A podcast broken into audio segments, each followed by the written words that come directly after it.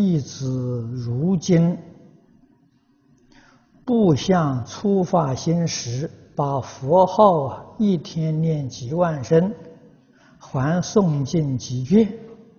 现在把修持方法了转到工作上，啊，生活上，接物待人上面，自觉很受益。啊，在听经方面呢，也很有小悟。但请师父开示，将来能否有大悟处？啊，了生死出三界。你要继续不断去努力，啊，是积小悟啊，才有大悟。这个开悟，我们要知道为什么不开悟？他有障碍。这个障碍啊，总结起来呢，不外乎自私自利。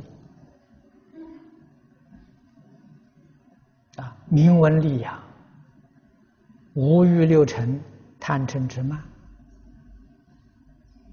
啊，这个是内外种种障碍，障碍我们不开悟啊。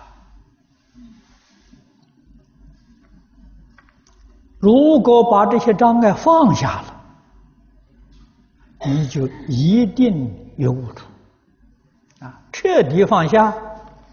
你这一生就圆满成佛了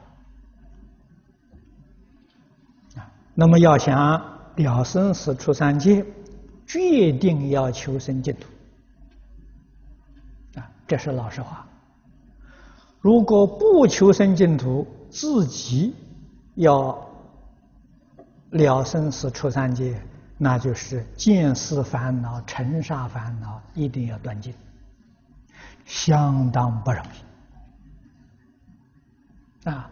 不求生净土，自己的力量出三界。过去黄念祖居士说得好啊，在这个时代往后已经没有这样的人了。啊，太难太难了，真的是亿万人当中难得有一个。啊，净土法门的书生，就带业往生。